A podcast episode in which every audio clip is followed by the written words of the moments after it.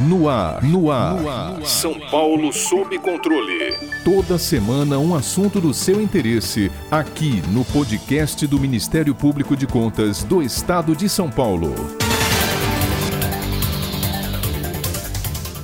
Neste ano, a conselheira Cristiana de Castro Moraes assumiu pela segunda vez a presidência do Tribunal de Contas do Estado de São Paulo. Sua primeira gestão ocorreu há seis anos no exercício de 2015. Doutora Cristiana é pioneira em relevantes acontecimentos que marcaram a história deste tribunal. Além de ser a primeira mulher a ocupar o cargo de conselheira e o de presidente da corte, foi o primeiro membro provindo do corpo de auditores a assumir tais posições. Doutora Cristiana carrega ainda a marca de ter sido a primeira presidente eleita e empossada através de cerimônia virtual por videoconferência. Também sob seu comando, as sessões de julgamento da Corte de Contas Paulista retornaram ao modo presencial no mês de setembro, após 17 meses de suspensão dos encontros com presença física. Para conhecermos um pouco mais sobre a gestão da conselheira e os principais desafios do controle externo paulista, conversamos agora com a atual presidente do Tribunal de Contas do Estado, doutora Cristiana de Castro Moraes. Presidente, sua gestão em 2015 ocorreu justamente no ano seguinte ao do início da forte recessão que assolou o país, com impacto direto nas finanças dos municípios paulistas. Agora, em 2021, a Corte de Contas iniciou a apreciação de contratos e contas de governos municipais diretamente afetados econômico e financeiramente pela grave crise sanitária instalada em março do ano passado. Quanto a desafios e aprendizados, qual o comparativo que a senhora faria entre seus dois mandatos?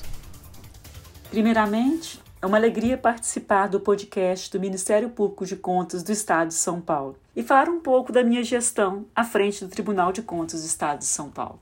Realmente, em 2015, quando eu tive a oportunidade e a honra de presidir o Tribunal de Contas do Estado de São Paulo, o Brasil estava no início de uma recessão econômica, com reflexo até os dias de hoje.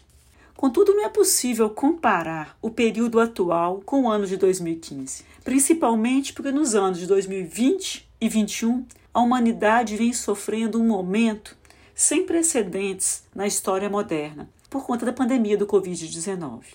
É notório que, sob o ponto de vista econômico, a palavra de ordem é a retomada das atividades com implementação de iniciativas que resgatem as mínimas condições de vida e o desenvolvimento social. Isso não é muito diferente no que tange à gestão pública, me parecendo essencial que o Estado, em todas as suas esferas de governo, proponha, financie, incentive e participe diretamente das ações necessárias a essa retomada. Com referência aos órgãos de controle, considero que a firmeza inerente às atividades de fiscalização deva ser permeada por uma maior sensibilidade em reconhecer as dificuldades do gestor, da administração pública em geral.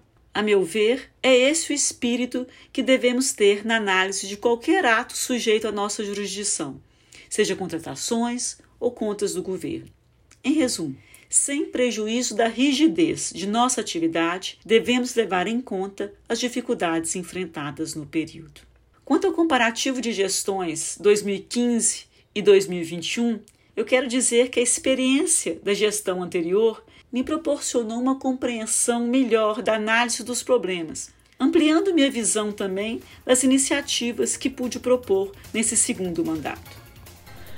Como mencionado na apresentação, a senhora detém marcas históricas na Corte de Contas Paulista, sobretudo na condição de mulher. Em 2021, a senhora participou e foi homenageada em diversos eventos que enalteceram a presença feminina no controle externo. Presidente, prestes a completar 10 anos como conselheira do Tribunal de Contas do Estado de São Paulo, como a senhora analisa o protagonismo feminino nesta área? E qual o diferencial da gestão realizada por uma mulher? Houve aumento expressivo de mulheres em cargos de liderança?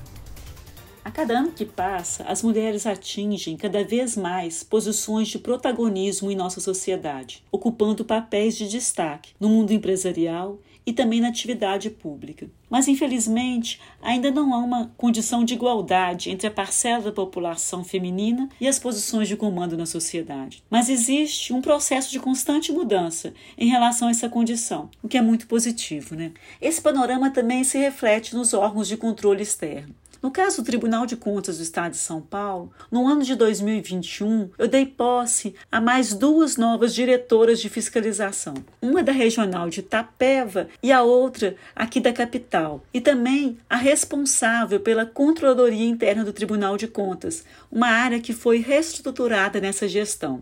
É importante a participação feminina com um olhar diferente, o que tende a ampliar a sensibilidade. Bem, quantas homenagens que recebi, é importante conceber que vão muito além da minha pessoa em particular, estendendo-se a todas as mulheres que ocupam posições de destaque, que para mim é muito significativo. Presidente, de que maneira o Tribunal de Contas do Estado de São Paulo tem lidado com a demanda de incertezas oriundas de gestores dos seus 644 municípios jurisdicionados durante o período pandêmico? As ações que reforçam o papel pedagógico da Corte de Contas tornaram-se mais ostensivas? Os administradores públicos intensificaram a busca por orientações?